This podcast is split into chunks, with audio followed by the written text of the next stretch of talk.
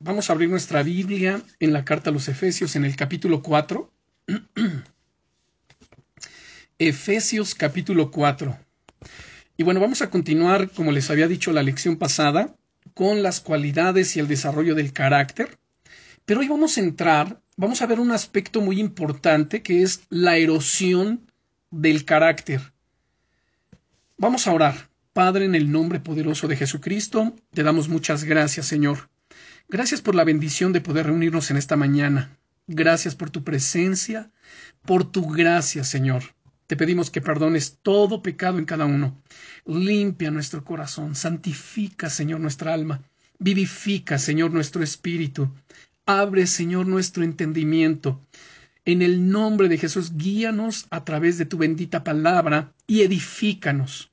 Edifícanos, glorioso Señor, en el nombre poderoso de Jesucristo, para la gloria, para la honra y para la alabanza, Señor, de tu bendito nombre porque tú eres bueno y porque para siempre, Señor, es tu misericordia. Agradecemos, Señor, tu fidelidad y tu bondad, en el nombre poderoso de Jesucristo. Amén. Bueno, vamos a continuar entonces. Abrimos nuestra Biblia, Efesios capítulo 4. Yo creo que todos sabemos lo que es la erosión. Según el diccionario, la erosión es, el desgaste producido en la superficie de un cuerpo por el roce o frotamiento de otro. ¿Qué significa esto? Ustedes y yo sabemos que no tenemos lucha contra sangre y carne, sino contra principados, potestades, gobernadores de las tinieblas de este siglo, huestes espirituales de maldad en las regiones celestes. Y su misión es frenar nuestro avance, nuestro crecimiento, nuestro desarrollo. Su misión y su propósito es fastidiar nuestra vida es erosionar nuestro carácter, es provocarnos a enojos, a iras, es eh, llevarnos a ofender a Dios, a contristar al Espíritu Santo. Pero si hemos estado trabajando en nuestro carácter, desarrollando las cualidades del carácter, desarrollándolas, pues entonces podemos darnos cuenta que hay crecimiento, que hay avance, que hay madurez en nosotros, y no vamos a permitir de ninguna manera que el enemigo provoque estragos en nuestro carácter. Él se vale de situaciones, circunstancias, gente, y por supuesto que va a tratar de utilizar a la gente más cercana a nosotros para afectarnos. En este caso, él busca utilizar a una nuestra propia familia, al esposo, la esposa, los hijos, el vecino, a alguien cercano a nosotros. Pero veamos lo que dice la Biblia. Efesios capítulo 4, damos lectura desde el versículo 7 Dice el apóstol Pablo, pero a cada uno de nosotros fue dada la gracia conforme a la medida del don de Cristo, por lo cual dice, subiendo a lo alto, llevó cautiva la cautividad y dio dones a los hombres. Y eso de que subió, ¿qué es sino que también había descendido primero a las partes más bajas de la tierra? Es decir, cuando el Señor Jesucristo dio su vida, recordemos que dicen los evangelios que el Señor descendió a las partes más profundas de la tierra, al Hades, y eso es a lo que se refiere aquí en el versículo 9. Verso 10, el que descendió es el que también subió por encima de todos los cielos, perdón, para llenarlo todo. Y él mismo constituyó a unos apóstoles, a otros profetas, a otros evangelistas, a otros pastores y maestros a fin de perfeccionar a los santos. La palabra perfeccionar es la palabra catartismos, que significa adecuar, preparar, entrenar, perfeccionar, calificar plenamente para el servicio. Entonces, esto es lo que estamos haciendo y ese es el propósito de los ministerios, perfeccionar a los santos, es decir, a cada creyente, para la obra del ministerio, para la edificación del cuerpo de Cristo desde el momento que le entregamos nuestras vidas al Señor, desde el momento que le rendimos nuestro corazón y nacemos de nuevo, a partir de allí, el Señor ha hecho una encomienda en nosotros y nos ha llamado para que le sirvamos. Todos tenemos que estar sirviendo en el reino de Dios. Dentro y fuera de la iglesia, dando testimonio, predicando el Evangelio, orando por los enfermos, asistiendo a la gente necesitada. Entonces hay muchas formas de nosotros servir. Dice además aquí las Escrituras, versículo 13, hasta que todos lleguemos a la unidad de la fe y del conocimiento del Hijo de Dios, a un varón perfecto, a la medida de la estatura de la plenitud de Cristo. El apóstol Pablo, en la carta a los filipenses, dice, y aquel que comenzó en vosotros la buena obra, la perfeccionará hasta el día de Jesucristo. ¿Qué significa esto? Significa que día a día tenemos que estar creciendo, Día a día tenemos que estar avanzando, día a día tenemos que estar desarrollando el carácter de Jesucristo en nuestras vidas. El Señor espera de nosotros que seamos cristianos activos, no pasivos, sino activos en el reino de Dios, que perseveremos, que oremos, que sigamos adelante, que el Señor se glorifique en nuestras vidas. Él desea estar haciendo todas estas cosas en nosotros hasta que todos lleguemos a la unidad de la fe y del conocimiento del Hijo de Dios, a un varón perfecto, a la medida de la estatura de la plenitud de Cristo. Y vean el versículo 4, qué interesante lo que nos dice aquí, el, perdón, el versículo 14. Para que ya no seamos niños fluctuantes, llevados por doquiera de todo viento de doctrina, por estratagema de hombres que para engañar emplean con astucia las artimañas del error sino que siguiendo la verdad en amor crezcamos en todo, en aquel que es la cabeza, esto es Cristo, de quien todo el cuerpo, bien concertado y unido entre sí por todas las coyunturas que se ayudan mutuamente, según la actividad propia de cada miembro, recibe su crecimiento para ir edificándose en amor. Ahora es muy importante que estemos comprendiendo todo esto. Aquí en el versículo 16, cuando dice de quien todo el cuerpo, cuando habla del cuerpo, se está refiriendo a todos los cristianos. Y todo el cuerpo, dice, debe estar bien concertado y unido. Una de las labores, uno de los, de los propósitos del enemigo, de Satanás y sus demonios, es fragmentar la iglesia, es separarnos, es dividirnos, es alejarnos, es mantenernos distantes.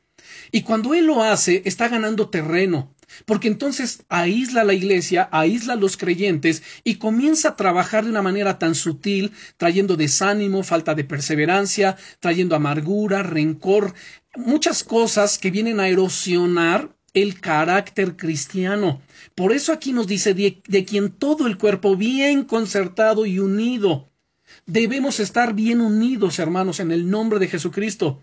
Bien unido entre sí por todas las coyunturas que se ayudan mutuamente según la actividad propia de cada miembro. Ahora, noten aquí, cuando dice según la actividad propia de cada miembro, es decir, en la medida y proporción que estemos activos en el reino de Dios, como ya les había dicho, dando testimonio, compartiendo la palabra, orando, eh, haciendo cosas para el reino de Dios, ayudando a la expansión del reino, pues va recibiendo su crecimiento para ir edificándose en amor. Ahora veamos aquí a partir del versículo 17, dice, esto pues digo y requiero en el Señor, que ya no andéis como los otros gentiles, que andan en la vanidad de su mente, teniendo el entendimiento entenebrecido, ajenos de la vida de Dios por la ignorancia que en ellos hay, por la dureza de su corazón. Ahora vean aquí el versículo 19,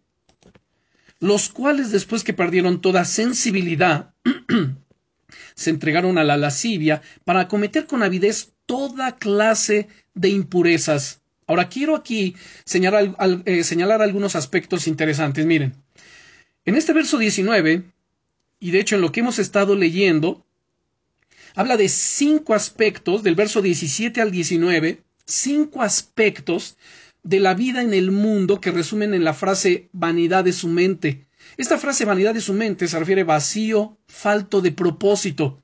Y los cinco aspectos que se resumen en la frase vanidad de su mente son el entendimiento entenebrecido, la alienación de la vida de Dios, es decir, están ajenos de la vida de Dios, la ignorancia que en ellos hay acerca de los caminos divinos, corazones endurecidos y la pérdida de sensibilidad. La palabra griega aquí indica descuido.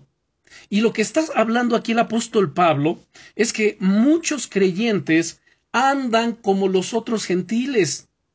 Andan de esta manera con el entendimiento entenebrecido, como si anduvieran ajenos de la vida de Dios, como si estuvieran ignorantes acerca de los caminos divinos y con corazones endurecidos. ¿Qué es lo que endurece el corazón de un cristiano?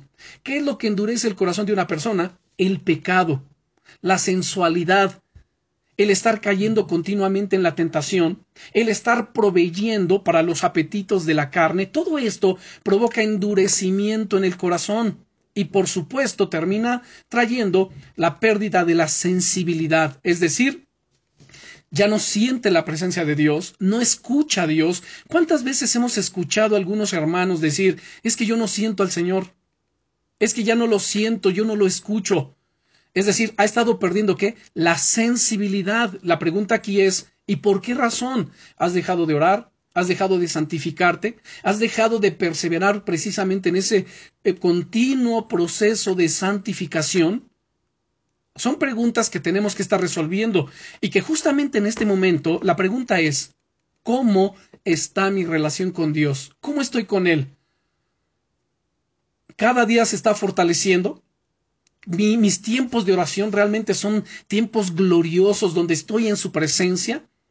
¿Cómo es mi relación con Él? O sea, son preguntas que tenemos que respondernos. Ahora continuamos. Dice el versículo 20, mas vosotros no habéis aprendido hacia Cristo si en verdad le habéis oído y habéis sido por Él enseñados conforme a la verdad que está en Jesús. Ahora, noten aquí, en el versículo 22 nos dice, en cuanto a la pasada manera de vivir, cuando ustedes eran no creyentes, no cristianos, pues despójense del viejo hombre que está viciado conforme a los deseos engañosos. El viejo hombre, noten aquí, luego dice, y renovaos en el espíritu de vuestra mente, y vestíos del nuevo hombre, creado según Dios, en la justicia y santidad de la verdad. Encontramos aquí dos cosas interesantes. En primer lugar, en el verso 22 nos habla acerca del viejo hombre. En cuanto a la pasada manera de vivir, despójense del viejo hombre, que está viciado conforme a los deseos engañosos, y renovaos en el espíritu de vuestra mente. Luego en el verso 24 hace el contraste diciendo, y vestíos del nuevo hombre, creado según Dios en la justicia y santidad de la verdad. Así que se destaca entonces el contraste entre el anterior estilo de vida, dominado por el espíritu de la desobediencia, podemos llamar por el viejo Adán, y la nueva capacidad del creyente para adoptar un nuevo estilo de vida, de obediencia a Dios, y gracias al poder del Espíritu Santo podemos vivir en este nuevo estilo de vida, creado según Dios, como dice el apóstol Pablo, en la justicia y santidad de la verdad. Saben, esto me recuerda a mí una frase de Martín Lutero. Martín Lutero decía lo siguiente pensaba que el viejo Adán se había ahogado en las aguas del bautismo. Cuando habla del viejo Adán se refiere a su vieja naturaleza. Pensaba que el viejo Adán se había ahogado en las aguas del bautismo, pero descubrí que el miserable sabe nadar. Es decir, descubrí que si yo me descuido, sale a flote. Si yo dejo de perseverar en Dios, si dejo de continuar en este proceso de santificación, si dejo de hacer las cosas que son correctas delante de los ojos de Dios, inmediatamente que el viejo hombre, la vieja naturaleza, sale a flote. Así que hermanos, no podemos descuidarnos, no podemos ser gente desatendida, sino tenemos que tener mucho cuidado en cómo estamos caminando, en el proceso de santificación y de desarrollo de las cualidades cristianas en nosotros. Bien, dice el versículo 25, por lo cual, desechando la mentira, hablad verdad cada uno con su prójimo, porque somos miembros los unos de los otros. ¿Qué está presentándonos aquí el apóstol Pablo? Que aún la mentira puede estar en nuestro corazón, aún podemos mentir y cuando digo que podemos mentir, no estoy eh, diciéndolo en el sentido de que, ah, pues está bien, está autorizado, no, sino podemos en el sentido de que si no nos cuidamos, inmediatamente, ¿qué va a pasar en nosotros? La vieja naturaleza, el viejo hombre va a salir a flote y entonces la inclinación del viejo hombre es que es el pecado. Es a mentir. Por eso nos dice aquí, por lo cual desechando la mentira, desechemos, hermanos, toda mentira. Dice, hablen verdad cada uno con su prójimo, porque somos miembros los unos de los otros. Airaos, pero no pequéis. No se ponga el sol sobre vuestro enojo. Ahora, al decir airaos, pues sí, podemos enojarnos. Hay circunstancias, hay situaciones que nos generan enojo. Pero si permitimos que el enojo nos domine, entonces caemos en pecado, porque el enojo puede asaltarnos por un momento, pero no debe dominarnos, no debe controlarnos, no debe durar mucho tiempo en nosotros. Así que airaos, pero no pequéis, no se ponga el sol sobre vuestro enojo. No permitamos que se prolongue, tampoco que nos domine. Cuando el enojo domina a una persona, inmediatamente entonces la persona comienza a hablar malas palabras, a generar malos pensamientos, a reaccionar violentamente. Y eso le está conduciendo a qué? Al pecado. Luego vean lo que dice el versículo 27. Ni deis lugar al diablo. Aquí esto es muy interesante. Ni deis lugar al diablo. La palabra lugar en el griego es la palabra topos. Y subraya la posibilidad de que los creyentes permitan al diablo controlar sus vidas. Ustedes y yo, hermanos, si no nos cuidamos, podemos permitir que el enemigo controle nuestras vidas.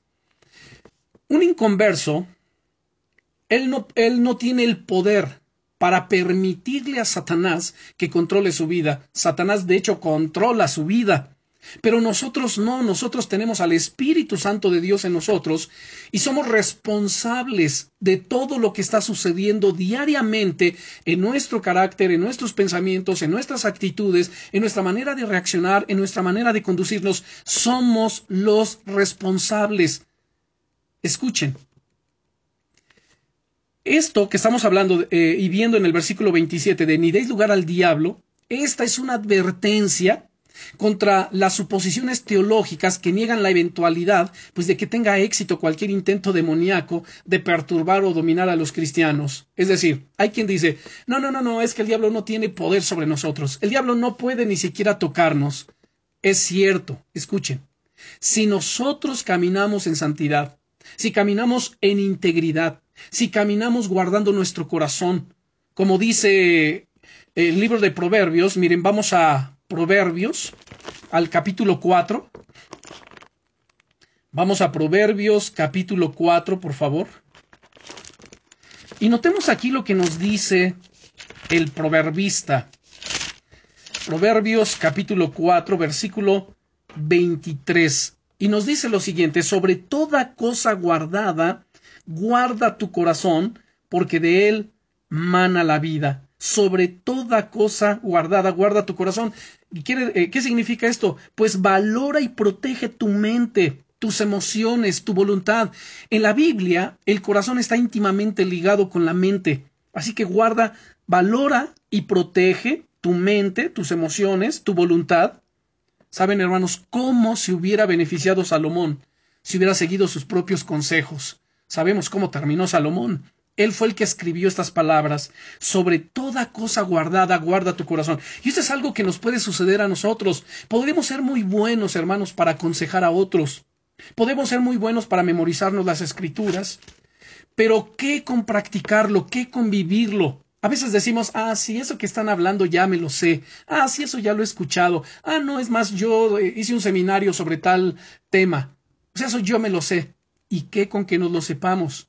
Si no lo vivimos, si no lo practicamos, si no lo aplicamos, entonces, hermanos, estamos terminando en qué? En darle lugar al diablo, en darle lugar al enemigo y no podemos permitir. Así que sobre toda cosa guardada, guarda tu corazón, guarda tu mente, guarda tus pensamientos. Fíjense nada más. Guardar la mente, guardar los pensamientos, guardar el corazón quiero que veamos un ejemplo aquí en las escrituras de gente que pudo haber guardado su mente, que pudo haber guardado su corazón, pero no lo hizo, sino que le, dio lugar al diablo y las consecuencias, hermanos, fueron trágicas. Las consecuencias fueron terribles. Veamos, vamos al libro de los Hechos, sin que me pierdan Efesios capítulo 4. Vamos al libro de los Hechos, Y mientras buscan el libro de los hechos, yo les pregunto, ¿y cómo está su carácter? ¿Han estado trabajando en las cualidades? ¿Han estado desarrollando estas cualidades de carácter? ¿O cómo está el carácter? ¿Son explosivos, enojones todavía? ¿Cómo son? Tenemos que estar trabajando un carácter no trabajado, no madurado en Dios, ¿saben? Es una puerta abierta para que el enemigo entre, para que el enemigo tome lugar. Veamos aquí el ejemplo en la Biblia. Hechos capítulo 5. Y nos dice aquí, versículo 1 en adelante, pero cierto hombre, llamado Ananías, con Zafira su mujer, vendió una heredad y sustrajo del precio, sabiéndolo también su mujer, y trayendo solo una parte, la puso a los pies de los apóstoles. ¿Qué deficiencia de carácter podemos ver ahí? Deshonestidad. Tenemos que ser gente honesta, gente íntegra, no deshonestos. La deshonestidad es sinónimo de qué? De mentira. La persona que es deshonesta es una persona mentirosa, es una persona que no habla verdad, es una persona no transparente. Luego dice el versículo 3, y dijo Pedro, Ananías, ¿por qué llenó Satanás tu corazón para que mintieses al Espíritu Santo y sustrajeses del precio de lo vendido? Nos detenemos aquí. Al preguntarle a Ananías, ¿por qué llenó Satanás tu corazón? Dicho de otra manera, le está diciendo, ¿por qué tú le permitiste? ¿Por qué le abriste la puerta? ¿Por qué le diste lugar? Si recordamos lo que estamos hablando de Efesios, del verso 27, saben hermanos, hay gente que de repente, incluso cristianos, no, es que el diablo me, me, hizo tropezar, no, es que el diablo me hizo caer, es que el diablo me hizo enojar. A ver, momento, el diablo no puede hacernos hacer nada que nosotros no le permitamos. ¿Sí me explico? El que cae en la tentación es porque quiso caer en la tentación. No es porque el diablo lo obligó, él no nos puede obligar a hacer nada que nosotros no queramos hacer. Si somos dominados por la ira, por el enojo, fíjense, si somos dominados por ello, es porque nosotros le estamos cediendo ese poder nosotros tenemos poder, si tenemos al Espíritu Santo, tenemos poder para vivir la vida cristiana victoriosa, tenemos poder para frenar y detener el avance del pecado hacia nuestras vidas, tenemos poder para no caer en la tentación, tenemos poder, Jesús dijo, pero recibiréis poder cuando haya venido sobre vosotros el Espíritu Santo. Por nosotros mismos, como les decía yo hace un momento, una persona que no tiene al Espíritu Santo, una persona no creyente, esa persona no tiene poder. Por tanto, esa persona es un, y perdónenme la expresión, es un títere en las manos de Satanás. Le pertenece a él. Y la persona, aunque no quiera, no tiene poder, no tiene dominio propio. El dominio propio es un aspecto, es parte del fruto del Espíritu Santo. Es el Espíritu Santo produciéndolo en nosotros para no ceder a la tentación, para dominar y tomar autoridad sobre todas estas cosas. No así, un, eh, eh, no, así, una persona que no tiene al Espíritu de Dios. Por eso es que le pregunta Pablo, eh, este Pedro a, a, Ananías, Ananías, ¿por qué llenó? ¿Por qué le permitiste? ¿Por qué le diste lugar? Para que llenara tu corazón y mintieses al Espíritu Santo y sustrajeses del precio de la heredad. Reteniéndola no se te quedaba a ti y vendida no estaba en tu poder. ¿Por qué pusiste esto en tu corazón? Vean lo que acabamos de hablar de Proverbios 4:23. Sobre toda cosa guardada, guarda tu corazón. ¿Por qué tú pusiste esto en tu corazón? Así que aquí no hay ninguna justificación, hermanos, para decir, es que el diablo me engañó, así como Eva, ¿no? El diablo me engañó y yo comí. Es que el enemigo me hizo tropezar. No, no es él, somos nosotros. Incluso Santiago mismo, escuchen bien, cuando habla acerca de la tentación, mire, vayan a Santiago capítulo 1, porque somos muy dados, ¿no? A justificarnos como Eva y como Adán. No, es que el enemigo me tentó. A ver, momento. Es cierto, él nos presenta algunas tentaciones, pero nosotros no vamos a tener una victoria completa cuando hasta que no seamos responsables, hasta que no tomemos esa responsabilidad y digamos, a ver, todo lo que está pasando en mi vida, yo soy el responsable. Todo lo que acontece en mi mente y en mi corazón, yo soy el responsable. La manera en que se encuentra hoy mi relación con Dios, mi relación con mi familia, mi relación con mis hijos, yo soy el responsable, nadie más soy yo, no voy a culpar a nadie, soy yo. Cada quien está como quiere estar. Y noten lo que dice Santiago, capítulo 1, versículo 12 en adelante. Él comienza diciendo, Bienaventurado el varón que soporta la tentación. ¿Se dan cuenta? Cada uno somos responsables de soportar o ceder. Porque cuando haya resistido la prueba, recibirá la corona de vida que Dios ha prometido a los que le aman. Ahora, cuando alguno es tentado, no diga que es tentado de parte de Dios, porque Dios no puede ser tentado por el mal, ni él tienta a nadie, sino que cada uno es tentado, escuche, cuando de su propia concupiscencia es atraído y seducido. ¿Qué está haciendo Santiago? Está haciendo responsable a cada ser humano, particularmente a los cristianos, acerca de sus tentaciones. Ni es Dios el que nos tienta, ni es el diablo el que nos hace caer en la tentación, sino que cada uno es tentado cuando de su propia concupiscencia es atraído y seducido. Entonces aquí es muy importante que nos detengamos y que cada uno mire hacia adentro, mire en retrospectiva y se analice, a ver, ¿cuáles son mis debilidades? ¿Cuáles son aquellas áreas de mi vida en las que yo estoy siendo tentado? Bueno, pues entonces si estoy siendo tentado en tal cosa, pues tengo que trabajar en ello, tengo que rendirle esa área o esas áreas, si es en el área de los pensamientos, si es en el área sexual, si es en el área de la deshonestidad, de la ira, del enojo, de la mentira, de cualquier área, a ver, de, ¿cuál es, cuál es, eh, eh, cuáles son esas áreas débiles en ti? Pues en eso hay que trabajar. Porque si no trabajamos en ello, escuche, es donde Sí, por supuesto, el enemigo por una parte pues, nos va a presentar las tentaciones, nos va a atacar por, por esas áreas. Él no nos va a atacar donde somos de, eh, fuertes, él nos va a atacar por las áreas que débiles. Y si somos débiles, no tenemos la fortaleza entonces para permanecer firmes. Así que tenemos que quebrantar esas áreas, tenemos que rendirlas al Señor, tenemos que sacar de nosotros, ya lo vimos en Efesios, dice Pablo, por lo cual desechando toda mentira, hablad verdad cada uno con su prójimo. Desechemos toda mentira, saquemos toda mentira de nuestro corazón, saquemos todas aquellas eh, esas cosas que nos están haciendo tropezar. Ahora continuamos con la lectura. Perdón, ya leímos el verso 14, sino que cada uno es tentado cuando de su propia concupiscencia es atraído y seducido.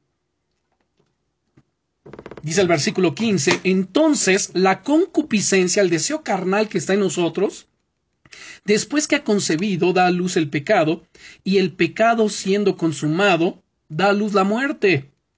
La muerte es la separación de la comunión y de, la relación con Dios. Amados hermanos míos, no erréis, no se equivoquen, dice aquí Santiago en el verso 16. Así que toda buena dádiva y todo don perfecto desciende de lo alto del Padre de las Luces, en el cual no hay mudanza ni sombra de variación. Él de su voluntad nos hizo nacer por la palabra de verdad para que seamos primicias de sus criaturas. Pero siendo cristianos, hermanos, tenemos las dos naturalezas en nosotros. Tenemos la naturaleza humana, la naturaleza pecaminosa, pero también tenemos ahora la naturaleza divina, que es el Espíritu Santo morando en nosotros dándonos poder, dándonos autoridad para vencer toda tentación, toda prueba, toda lucha, toda adversidad, para permanecer firmes en Cristo, para glorificar al Señor, para que Él sea exaltado, para que Él sea bendecido, para que Él sea glorificado. Ahora tenemos esa naturaleza divina, el Espíritu Santo morando en nosotros, a Cristo morando en nosotros por el Espíritu Santo que hemos recibido. Así que podemos darnos cuenta que cada uno somos qué? Responsables y el enemigo tratará de erosionar nuestro carácter, pues sí, utilizando las pruebas, utilizando las tentaciones, utilizando las dificultades, utilizando gente alrededor nuestro, porque él sabe, a ver, si el área de tu carácter que es débil es el enojo, ah, pues va, va a mover gente que te haga enojar. Si es el área de la deshonestidad, va a haber gente que te invite, que te incite a ser deshonesto o deshonesta. Entonces, si descubrimos y si identificamos esas áreas débiles, vamos a rendírselas al Señor. Y en el nombre de Jesucristo, incluso como, como vimos aquí, vamos a regresar a Efesios capítulo 4, versículo 25. El que identifica, ¿no? que se le da muy fácil mentir. Esa es su área débil, la mentira. Pues dice aquí, por lo cual desechando, miren hermanos, tenemos el poder del Espíritu Santo. ¿Para qué? Para nosotros mismos desechar, desechando la mentira, hablad verdad cada uno con su prójimo, porque somos miembros los unos de los otros. Aquel que dice es que yo tengo problemas con los pensamientos, ¿no? que es mal pensado y se le cruzan los malos pensamientos. Señor, quítame estos malos pensamientos. ¿Esa será la solución? Bueno, tiene que clamar por ayuda, Señor. Extiende tu gracia.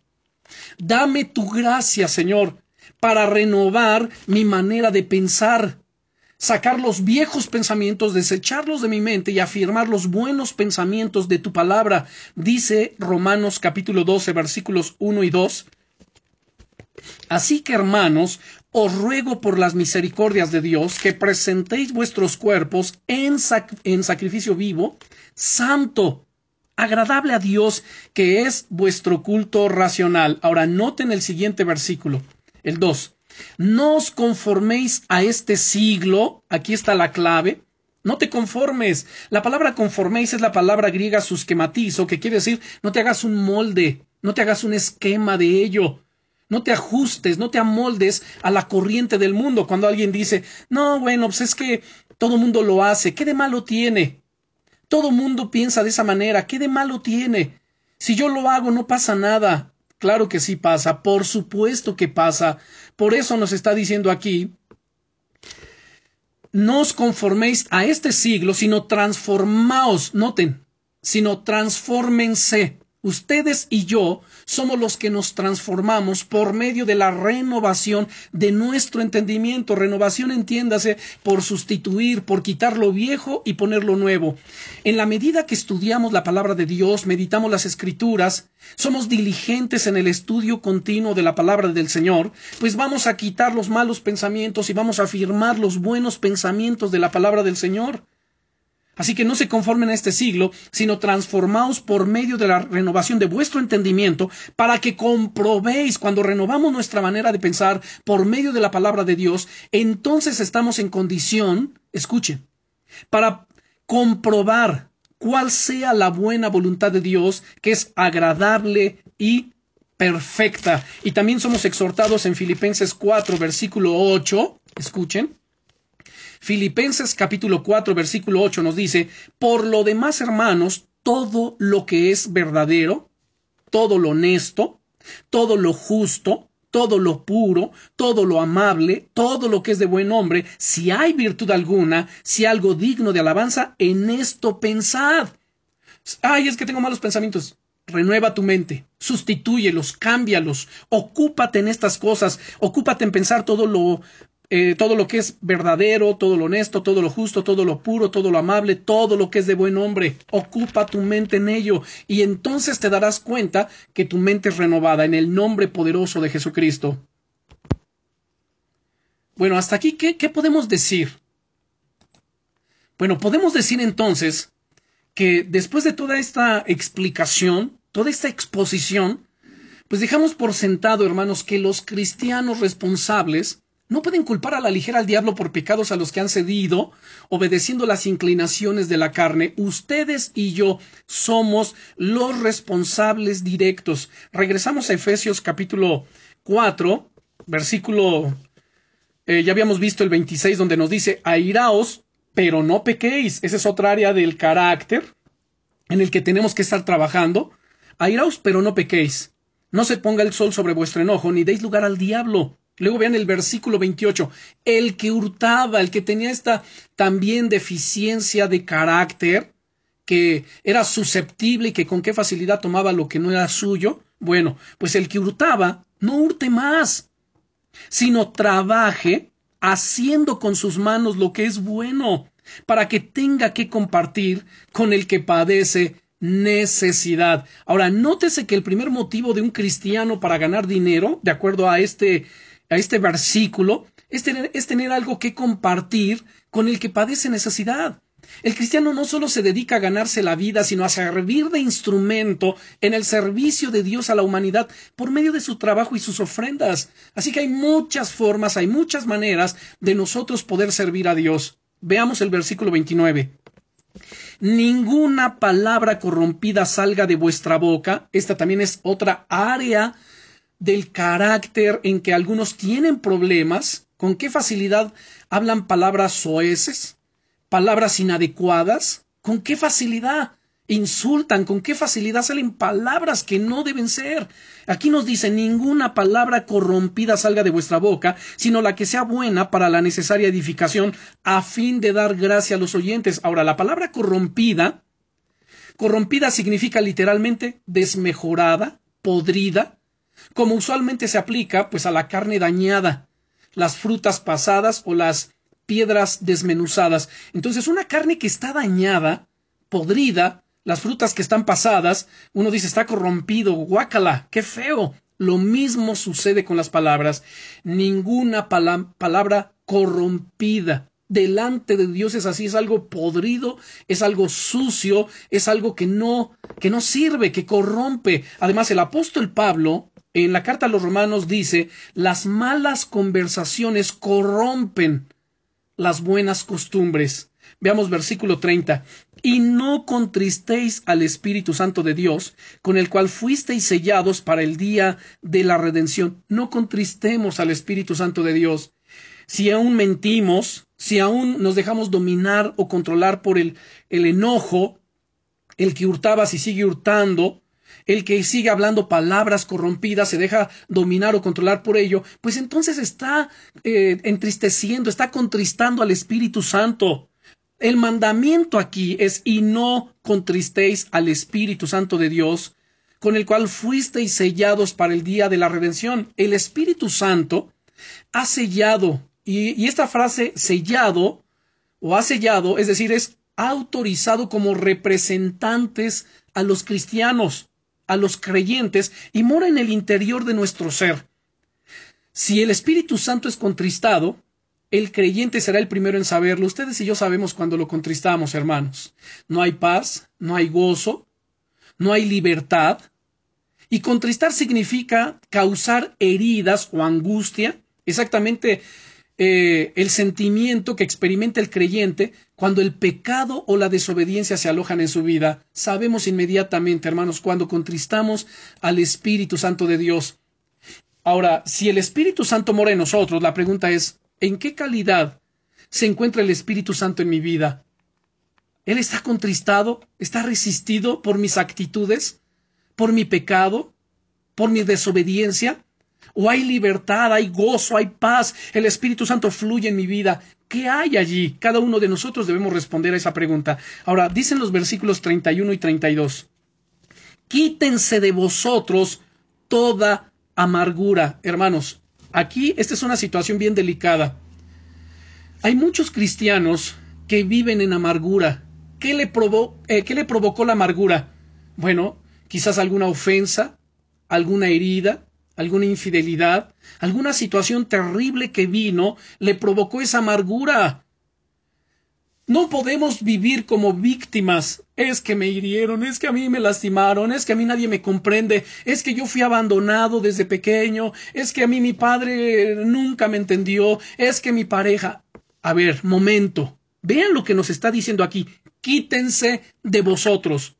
Tienes el poder, tienes la autoridad para quebrantar esa amargura, ese resentimiento, esa falta de perdón y sacarla, quitártela de ti como quien se quita pues una ropa. A ver si hace mucho calor, pues entonces me voy a quitar esta sudadera y voy a estar más ligero. Me lo quito porque ya me estorba, porque está haciendo mucho calor.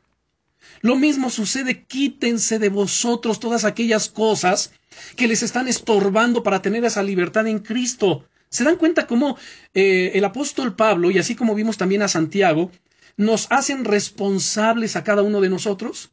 ¿No quita nuestra responsabilidad de nosotros mismos? Sino al contrario, dice, a ver, tú, si ya identificaste cualquier debilidad de tu carácter, tienes tú que trabajar.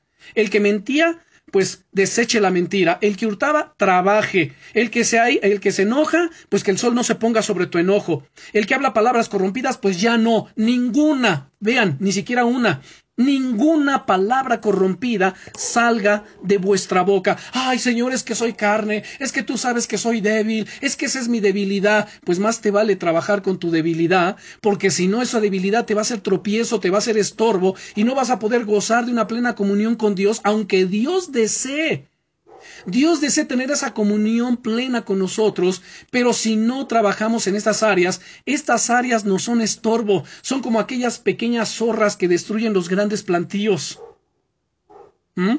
Así que quítense de vosotros toda amargura, noten, enojo, así que no está justificando así, pues enójate poquito, no, no, no, quítate el enojo, de ser posible, sácalo ya de tu vida.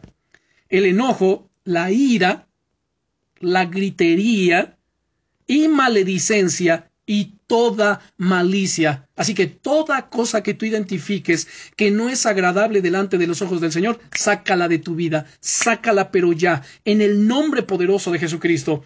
Luego nos dice en el versículo 32, antes sed benignos unos con otros, misericordiosos, perdonándoos unos a otros, como Dios también os perdonó a vosotros en Cristo. Noten cómo concluye el apóstol Pablo. El Señor Jesucristo en los Evangelios, Él nos enseñó el deber de perdonar. Ustedes van a recordar muy bien esto. ¿Cómo debemos de perdonar? Aquí no se vale ni perdonar a la judía, ni perdonar a la mexicana. ¿Saben cómo es perdonar a la judía? Bueno, Pedro, siendo judío, él vino y le dijo, Señor, ¿cuántas veces debo perdonar a mi hermano que peque contra mí? Hasta siete, ese es perdonar a la judía, ¿no? Porque perdonar a la mexicana es hasta tres. O sea que los judíos son mejores que nosotros perdonando. Aquí en México es, me harás una, me harás dos, pero la tercera ahora sí me las pagas. A la judía es, Señor, debo perdonar, este, perdonar hasta siete veces. Y Jesús le dijo, no, Pedro, no te digo hasta siete, sino hasta setenta veces siete. Y cuando habla de setenta veces siete, no se está refiriendo a una fórmula matemática, sino que nos está hablando de la actitud de perdón, de que todo el tiempo, siempre debemos de perdonar, no importa qué ofensa. ¿Saben? El Señor nos mostró que era algo fundamental esperar respuesta cuando imploramos perdón en nuestras oraciones. Cuando nosotros oramos, Señor, perdona mis pecados. Ustedes lo saben bien. El Señor dice, a ver, si tú no perdonas, no se te va a perdonar. De hecho, quiero que veamos Mateo capítulo 6. Vamos al Evangelio de Mateo capítulo 6. Porque somos muy buenos para pedirle al Señor, Señor, perdona mis pecados, perdona mis iniquidades, perdona, Señor, esta actitud incorrecta, perdóname. Sí, pero la pregunta aquí es, ¿y qué tan bueno soy yo para perdonar? Veamos, Mateo capítulo 6, versículos 14 y 15. Dice el Señor Jesucristo, porque si perdonáis a los hombres sus ofensas, os perdonará también a vosotros vuestro Padre Celestial. Mas si no perdonáis a los hombres sus ofensas, vuestro Padre tampoco os perdonará vuestras ofensas. Ahora, ¿cuál es el contexto, hermanos? ¿Cuál es el contexto de estos dos versículos 14 y 15? Bueno, el contexto es que el Señor nos está hablando acerca de la oración modelo. Si vemos desde el versículo 5, para entender bien el contexto, nos dice, y cuando ores, no seáis como los hipócritas, escuchen, porque ellos aman el orar en pie en las sinagogas y en las esquinas de las calles para ser vistos de los hombres. De ciertos digo que ya tienen su recompensa. ¿Cuál es su recompensa? Pues que los hombres los vean, que los hombres los adulen, que los hombres les aplaudan y que digan, wow, mira qué espiritual, mira cómo ora, mira. Dice, mas tú cuando ores, entra en tu aposento. Ahora, la palabra ores es la palabra griega proseuchomai. Este es un vocablo aglutinante. El sustantivo euche es una oración a Dios que también implica el hacer un voto se añade el verbo euchomai, el cual denota una invocación, una petición o ruego. Así que al agregarle el pros, va en la dirección de Dios. Y proseuchomai viene a ser el término que más frecuentemente se emplea para oración. ¿A quién oramos? A Dios. ¿A quién rogamos? A Dios. ¿A quién le suplicamos? A Dios. Pues tú cuando ores, entra en tu aposento y cerrada la puerta, ora a tu Padre que está en secreto. Y tu Padre que ve en lo secreto te recompensará en público. Y orando, No uséis vanas repeticiones como los gentiles, que piensan que por su palabrería serán oídos. Ahora, cuando habla ahí de palabrería, se refiere a palabras sin sentido. No es a que repitas cosas. Tú puedes estar repitiendo una misma frase, una misma necesidad, una misma petición delante de Dios, pero con entendimiento, con pasión, con profundidad, con seriedad. Y está bien. Pero palabrería es cuando se está repite y repite frases o cosas o palabras sin sentido, sin entender simplemente por hacerlo o simplemente por ocupar tiempo. Escuchen. Luego dice en el verso 8, no os hagáis pues semejantes a ellos, porque vuestro Padre sabe de qué cosas tenéis necesidad antes que vosotros le pidáis. Vosotros pues oraréis así. Padre nuestro que estás en los cielos, santificado sea tu nombre venga tu reino, hágase tu voluntad, como en el cielo, así también en la tierra.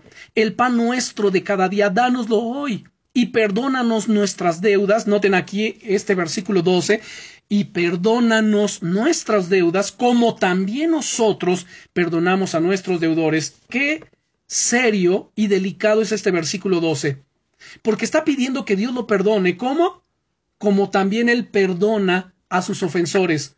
Y si nosotros empleamos esto mismo y lo aplicamos a nuestra vida, significa y quiere decir que vamos a ser perdonados en la misma proporción en que también perdonamos a los demás. Si nosotros no perdonamos o perdonamos poco, poco seremos perdonados. Veamos, continuemos. Dice el verso 13, y no nos metas en tentación, mas líbranos del mal, porque tuyo es el reino y el poder y la gloria por todos los siglos. Amén. Porque si perdonáis a los hombres sus ofensas, os perdonará también a vosotros vuestro Padre Celestial. Mas si no perdonáis a los hombres sus ofensas, tampoco vuestro Padre os perdonará vuestras ofensas. Así que Dios es justo. Dios es bueno y como es bueno va a ser justicia y lo justo es que si tú perdonas, Él te perdona. Si tú no perdonas, Dios no te perdona. Entonces, a ver, pensemos, a quién realmente he perdonado y a quienes no he perdonado. Si no he perdonado, el Señor no me va a perdonar. Y ha retenido, está retenido ahí mi pecado. Vamos al capítulo 18, aquí mismo en Mateo. Mateo capítulo 18. Y veamos versículos 21 en adelante. Aquí el Señor nos habla acerca de una, una parábola.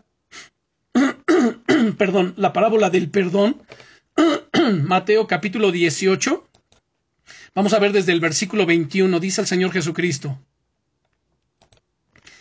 Bueno, dice aquí, entonces se le acercó Pedro y le dijo, Señor, ¿cuántas veces perdonaré a mi hermano que peque contra mí? ¿Hasta siete? Ya ven, aquí está, aquí nos muestra el perdonar a la judía, a la mexicana es la, a la tercera, pero aquí es hasta la séptima.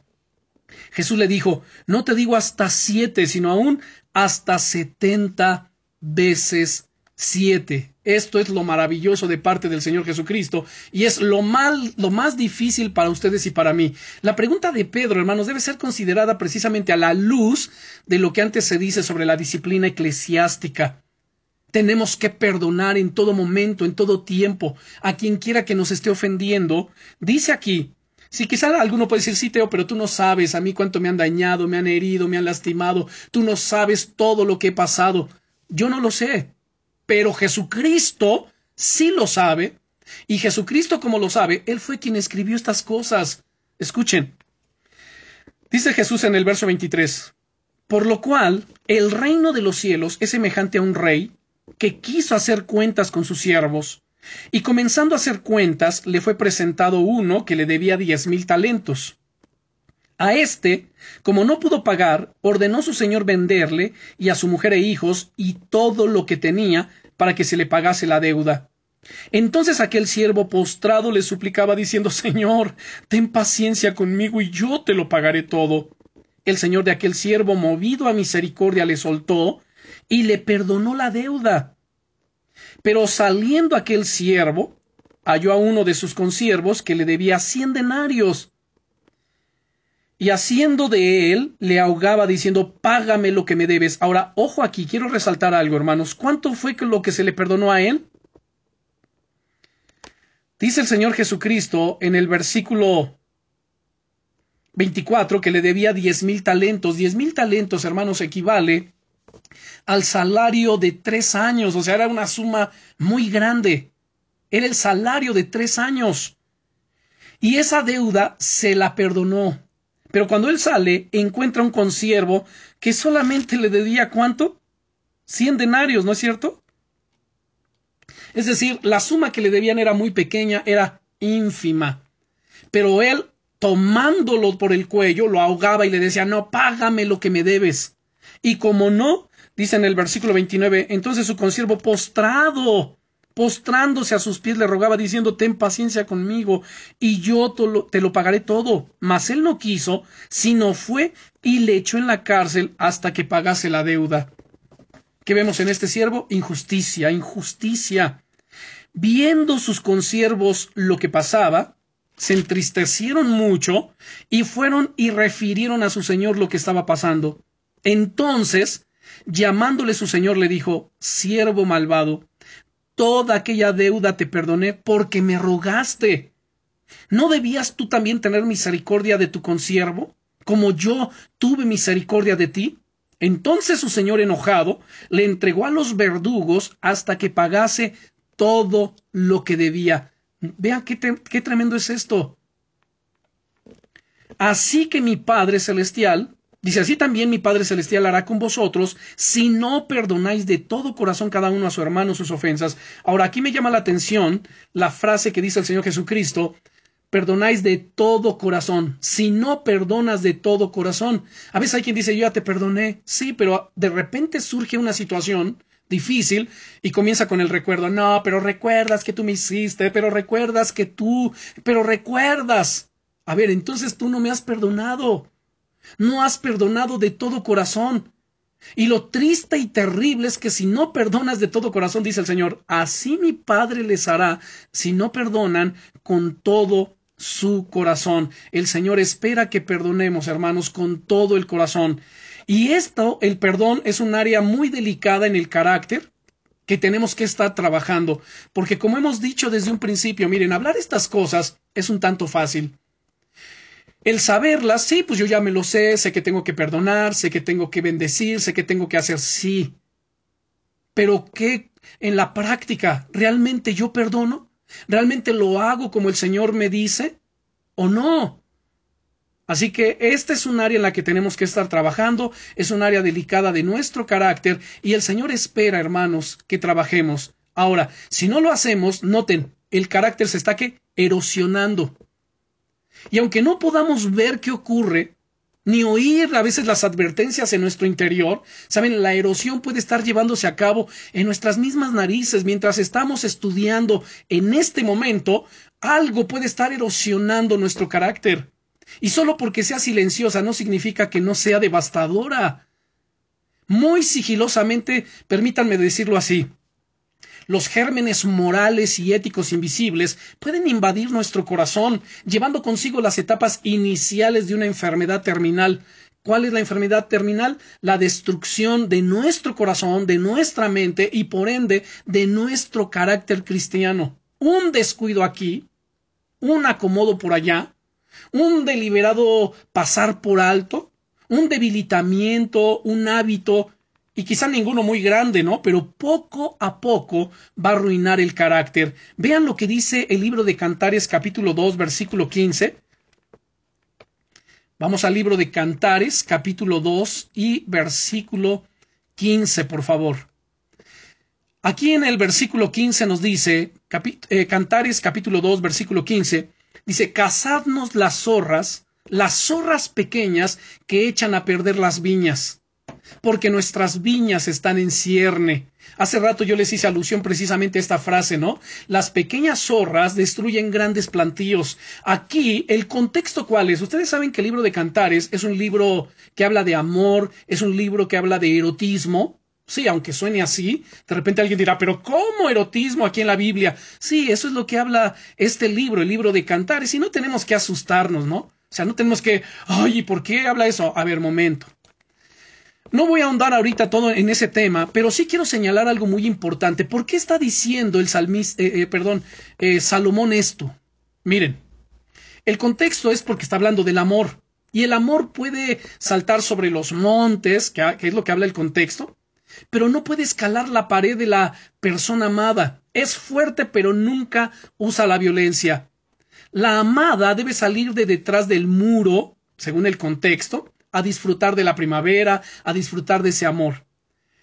Y luego dice en los versículos anteriores, dice que habla de gigantes. Bueno, pues no hay gigantes en nuestro país, pero hay zorras pequeñas. Esas zorras son como la incredulidad, la dureza de corazón, los malos pensamientos. La dureza de corazón es el gran enemigo, hermanos, del amor, ya que todo depende de nuestra receptividad, que tengamos y de la franqueza que le pongamos a nuestra relación. Entonces, las pequeñas zorras son un ejemplo en este contexto de los tipos de problemas no resueltos que pueden estar perturbando o distraer una relación, ya sea el matrimonio o en nuestra relación con Dios, el enemigo lanza dardos de fuego, pensamientos, distracciones. Si nosotros las aceptamos, esas pequeñas zorras comienzan a destruir nuestra relación, comienzan a erosionar nuestro carácter. Los enamorados que estaban en este contexto querían quitar cualquier cosa que potencialmente causara problemas entre ellos. Ustedes y yo tenemos que observar a nuestro alrededor y también en nuestro interior, en nuestro carácter, en nuestros pensamientos, y tenemos que quitar cualquier cosa que potencialmente pueda causarnos problemas, que potencialmente pueda causar eh, problemas entre nuestra relación con Dios, en nuestra relación con, con nuestra esposa, con nuestros hijos en casa. Esto es lo que tenemos que estar haciendo. Así que si no lo hacemos, van a provocar estragos. Estas pequeñas zorras tienen que ser sacadas, tienen que ser echadas fuera porque de lo contrario, hermanos, sufriremos los estragos. Y por último, ya para concluir, quiero que veamos Eclesiastés capítulo 10, versículo 1. Eclesiastés es un libro atrás, capítulo 10 y versículo 1. Noten lo que dice aquí. Las moscas muertas hacen heder y dar mal, y dar mal olor al perfume del perfumista. Así una pequeña locura al que es estimado como sabio y honorable. Hermanos, no tenemos que permitir que nada venga a dañarnos, que nada venga a afectar nuestra relación con Dios, que nada venga a estorbarnos. Tenemos que echar fuera de nosotros cualquier cosa que identifiquemos como ajena a nuestra vida, a nuestro carácter y a nuestra relación con Dios. Oremos. Padre, en el nombre poderoso de Jesucristo, te bendecimos y te damos gracias por tu amor, te damos gracias por tu fidelidad. Te damos gracias, Señor, por tu buena palabra. Agradecemos, Señor, la enseñanza, porque vemos la necesidad de poner atención continuamente sobre nuestro carácter. Y también, Señor, el ver que somos cada uno responsables de lo que permitimos, de lo que toleramos, de cómo estamos en nuestra relación contigo, cómo estamos en nuestra relación con los demás. Si hay ira, si hay enojo, si hay mentiras, si hay hurto, si hay engaño, si hay hipocresía, si hay palabras deshonestas, es porque lo hemos permitido y no tenemos que permitir eso. En el nombre poderoso de Jesucristo te pedimos, Señor, la fortaleza, la gracia y la ayuda de tu Espíritu Santo para echar fuera de nosotros cualquier cosa que identifiquemos como ajena Hemos entendido que las pequeñas zorras destruyen grandes plantíos. Aquellas, aquellas pequeñas cosas, Señor, que vienen a perturbar y que, que vienen a destruir y lesionar nuestra relación, nuestra comunión con nuestros semejantes, pero sobre todo, Señor, contigo. Y no queremos que eso suceda. Antes queremos fortalecer nuestra comunión y nuestra relación, Señor, contigo. Gracias, Padre Santo. Gracias por la vida de tus hijos. Gracias por todo lo que estás haciendo. En el nombre poderoso de nuestro Señor Jesucristo. Amén.